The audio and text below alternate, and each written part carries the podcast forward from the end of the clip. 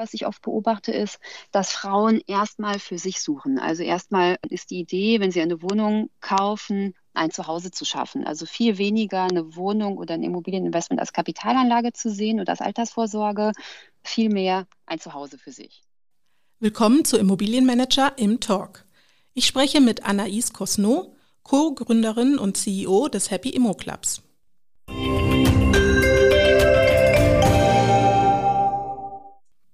Der Podcast Im Talk bietet die Gelegenheit, mit Experten und Dienstleistern aus und für die Branche kurz und knackig ins Gespräch zu kommen. Mein Name ist Bianca Diel. Ich bin Redakteurin bei Immobilienmanager. Mit Anaïs Cosno rede ich heute über weibliche Immobilienkarrieren, Frauen als Immobilienkäuferinnen, Netzwerke in der Immobilienwirtschaft und die ganz private Happiness. Und damit steigen wir auch gleich ein. Was macht dich happy, Anaïs? Also, mich macht happy verreisen, rumreisen. Ich äh, will die Welt sehen, neue Menschen kennenlernen, neue Kulturen kennenlernen und äh, das macht mich immer besonders happy. Das wäre dann ja auch schon ein Hobby. Welche Hobbys hast du denn noch, die dazu beitragen, dass du glücklich bist? Also wirklich reisen, dann viel Yoga machen, meditieren, joggen. Das sind eigentlich so meine Hobbys. Und da wir ja über Immobilien sprechen, was war denn deine erste selbst gekaufte Immobilie? Hm, meine erste selbst gekaufte Immobilie ist eine WG in Offenbach am Wilhelmsplatz. Ich komme ja aus Frankfurt und damals war Frankfurt mir zu teuer, als ich ankaufen wollte zu, äh, anfangen wollte zu kaufen. Und dann habe ich ein bisschen im Umland geguckt und siehe da, der Wilhelmsplatz ist jetzt eigentlich so zum hipsten Wochenmarkt Frankfurts geworden. Deswegen war das ein super Investment. Aber am Anfang war das echt noch so ein bisschen ähm, Spekulation, aber hat super geklappt. Wie alt warst du denn da? Da war ich Anfang 30, also gar nicht so jung. Ich würde jedem empfehlen, viel früher zu starten, aber ich war Anfang 30, war gerade in meiner ersten Elternzeit und habe gedacht, ich muss irgendwas für meine Vorsorge tun, falls das mit der Karriere im Angestelltensein nicht mehr klappt und ähm, habe angefangen, in Immobilien zu investieren. Genau, da sind wir ja dann schon ein bisschen in deiner Geschichte. Du warst unter anderem Niederlassungsleiterin bei Becken Development, geschäftsführende Gesellschafterin bei Eike Becker Development und dann bist du aber umgestiegen auf die Beratung von Privatpersonen, im speziellen Frauen, beim Hauskauf mit Happy Immo. Das ist ein ganz schöner Sprung. Wieso? Also, ich habe quasi die ersten 10 oder 15 Jahre meiner Karriere ganz viel für andere Leute gearbeitet, vor allem Männer und habe wahnsinnig viel gelernt, wahnsinnig viel gemacht, wahnsinnig viel erreicht, tolle Projekte abgewickelt und irgendwann habe ich aber gedacht, ich würde gerne für mich arbeiten ne? und dass das Geld, das ich verdiene, dass das auch direkt bei mir landet. Und dann habe ich mich selbstständig gemacht und meine eigenen Projekte entwickelt oder für einen Bestand gekauft und habe gedacht, wenn ich das kann, müssen das andere Frauen doch auch können. Habe aber sehr wenige Frauen immer bei Wohnungsbesichtigungen getroffen und habe dann gedacht, ich muss jetzt hier irgendwie mein Wissen weitergeben und andere Frauen auch dazu motivieren, in Immobilien zu investieren. In ETFs und so klappt das ja schon ganz gut, aber Immobilien finde ich eben noch viel besser als Investment und das scheint irgendwie schwieriger zu sein, aber so kompliziert, wenn man ehrlich ist, ist es gar nicht. Ja, dann habe ich gedacht, das ähm, bringe ich jetzt allen Frauen bei. Das heißt, das ist deine Motivation, aber was war der Auslöser? Was hat dann denn wirklich den Schritt bewirkt und gesagt, jetzt gehe ich aus dem Angestelltenverhältnis raus und mache was selber?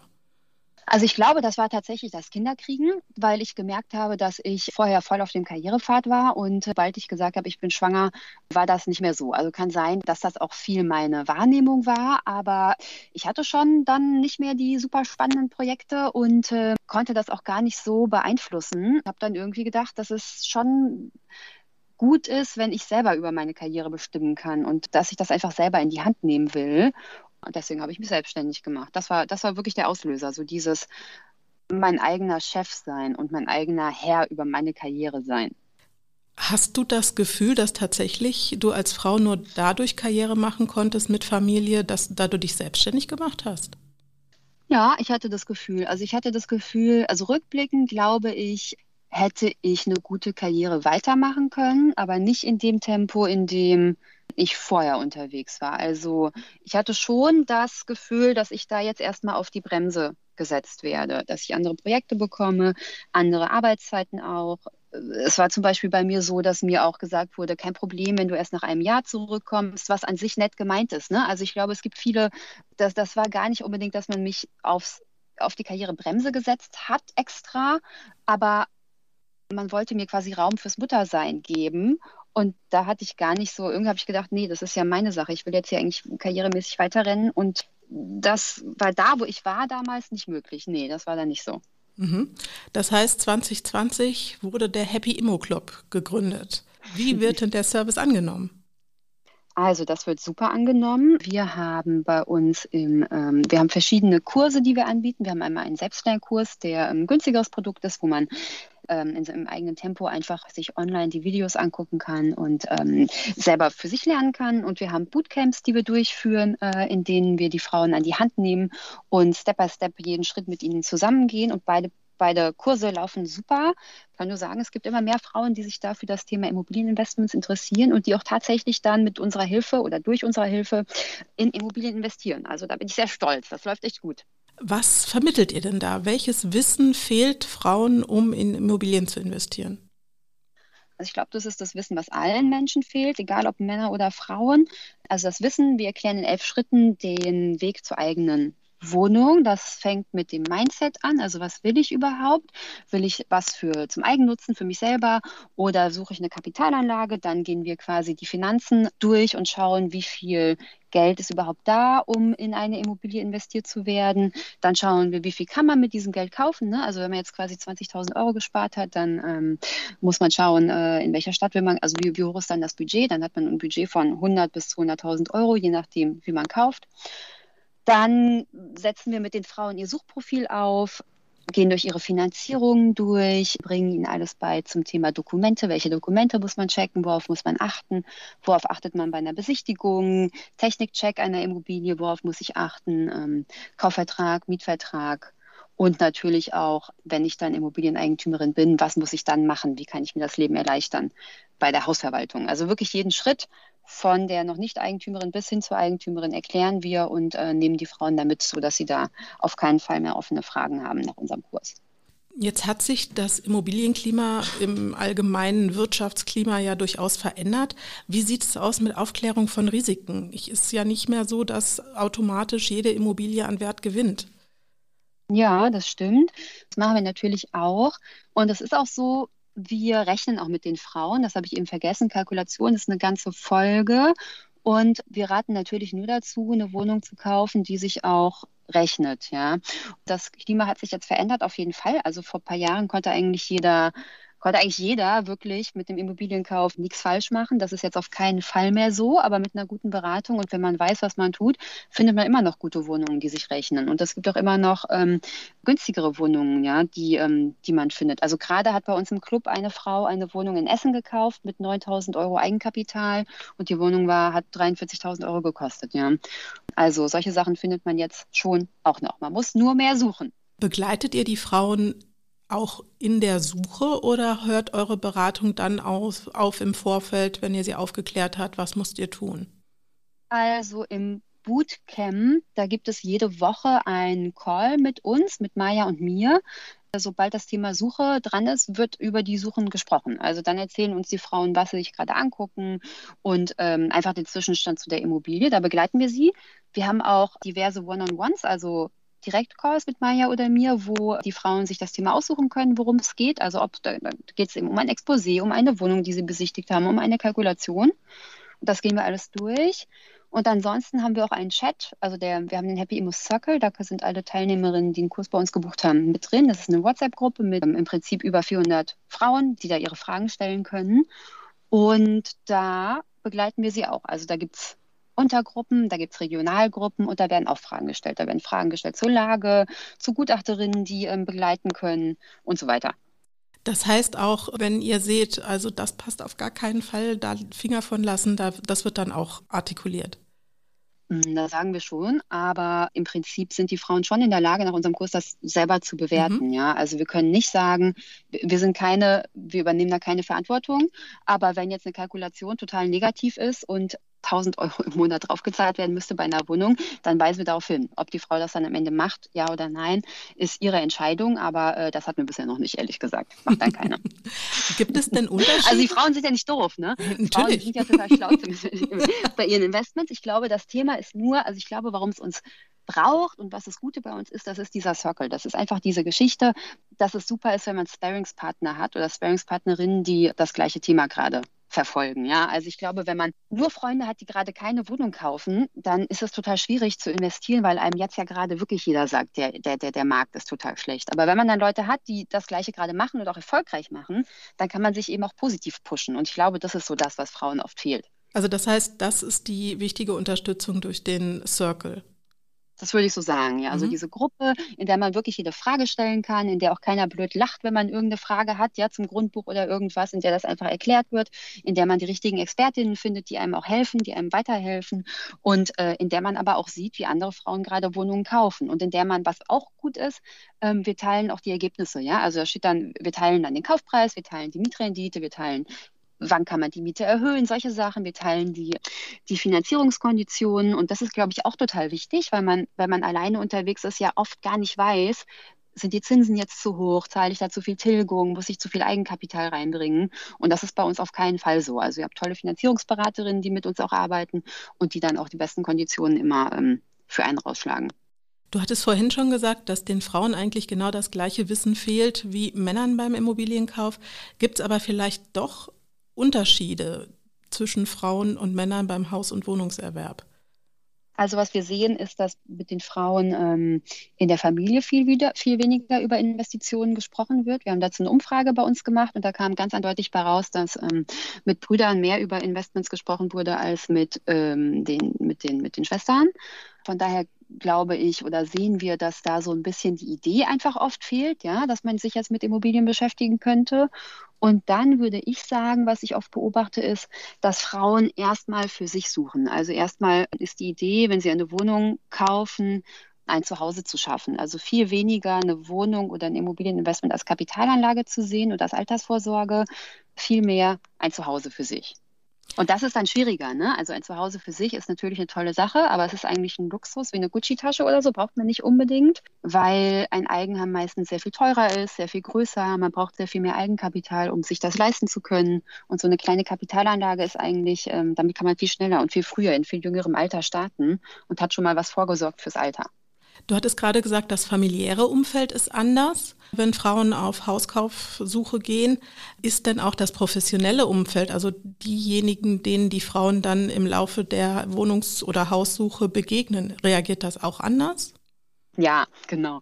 Also bei mir war das zum Beispiel so, dass ich am Anfang, ich hatte, glaube ich, mit 25 oder so meinen ersten Job und bin zu einer Finanzierungsberatung gegangen bei einem Mann und wollte einfach wissen, ob ich mir schon eine Wohnung kaufen könnte und wie die Konditionen wären. Und ich wurde da abgeblockt mit, naja, kommen Sie mal wieder, wenn Sie einen Ehemann haben. Und sowas höre ich öfter von Frauen, dass man gar nicht so ernst genommen wird als Frau. Immer noch? Oder dass es passieren kann, dass man nicht so, ja, immer noch. Krass, oder? Ich bin da auch total geschockt. Aber gibt es immer noch und habe ich tatsächlich auch schon gesehen, auch beim, beim Notar. Also es gibt eine ziemlich bekannte Influencerin aus Österreich, die hat letztes Jahr ihre erste Wohnung gekauft und äh, da hat der Notar das kommentiert mit den Worten, sie sei die erste Frau überhaupt in seiner ganzen Karriere, die alleine eine Wohnung finanzieren würde. Das war letztes Jahr.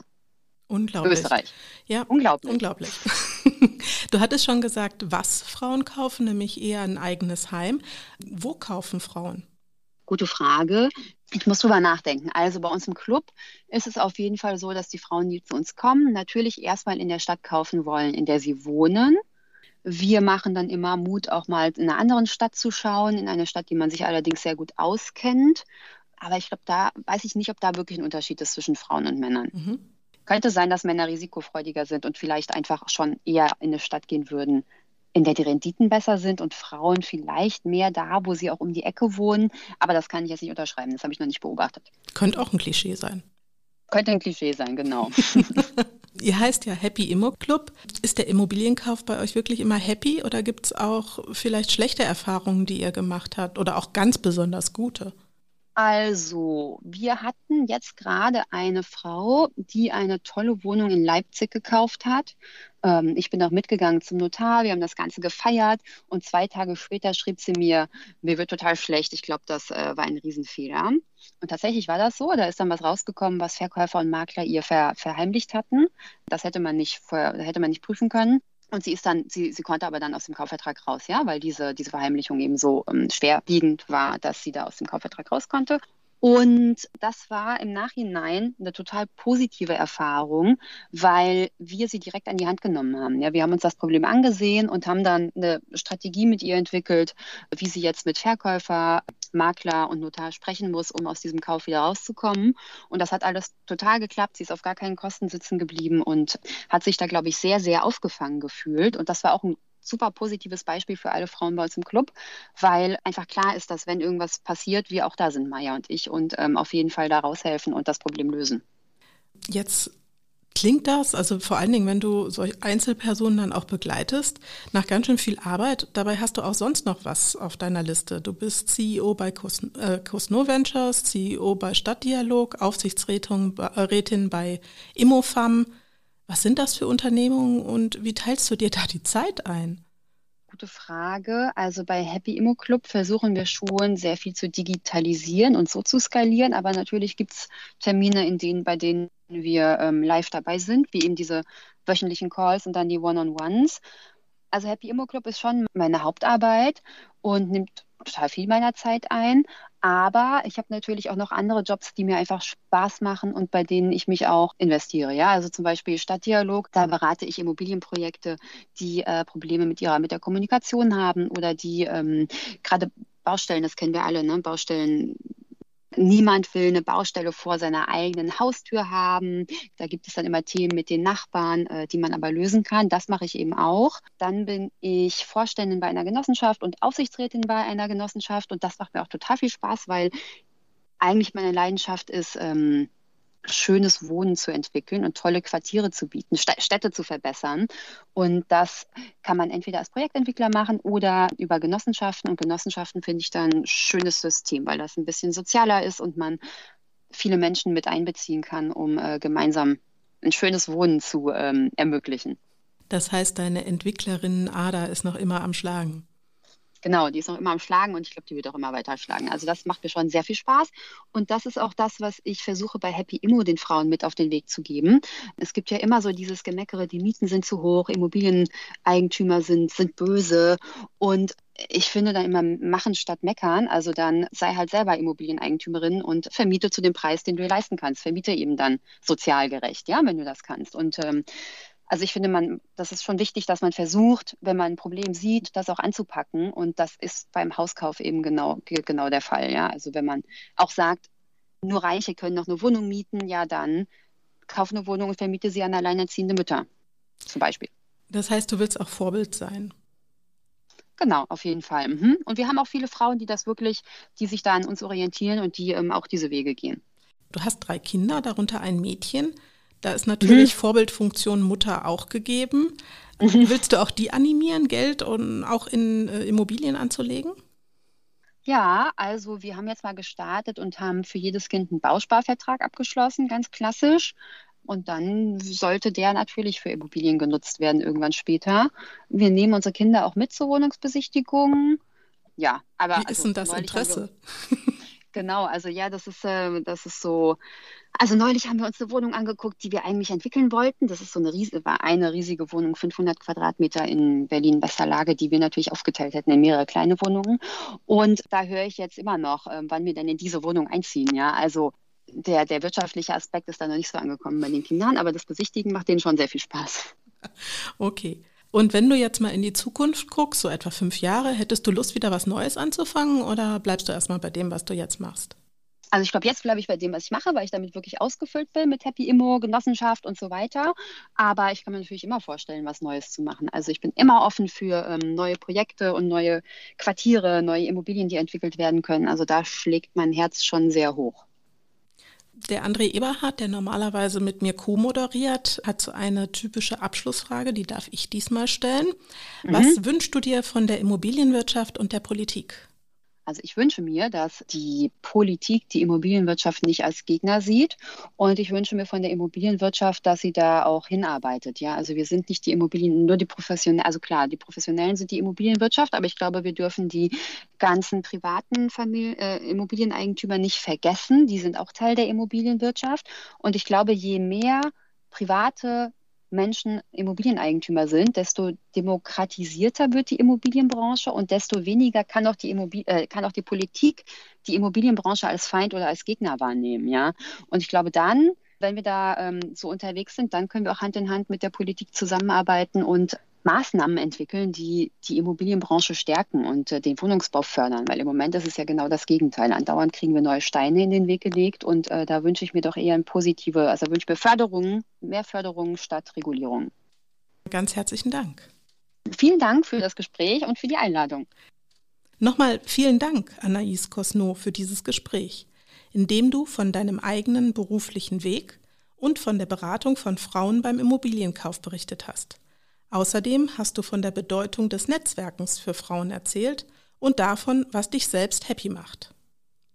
Mehr Infos zu Immobilienmanager, unsere aktuellen News, im Fokus Veranstaltungen und unserer Implus Mitgliedschaft gibt es unter www.immobilienmanager.de. Zum Implus Angebot zählt auch unser Vordenker-Podcast, Immobilienmanager der Podcast. Einfach mal reinhören. Bis zum nächsten Mal bei Im Talk.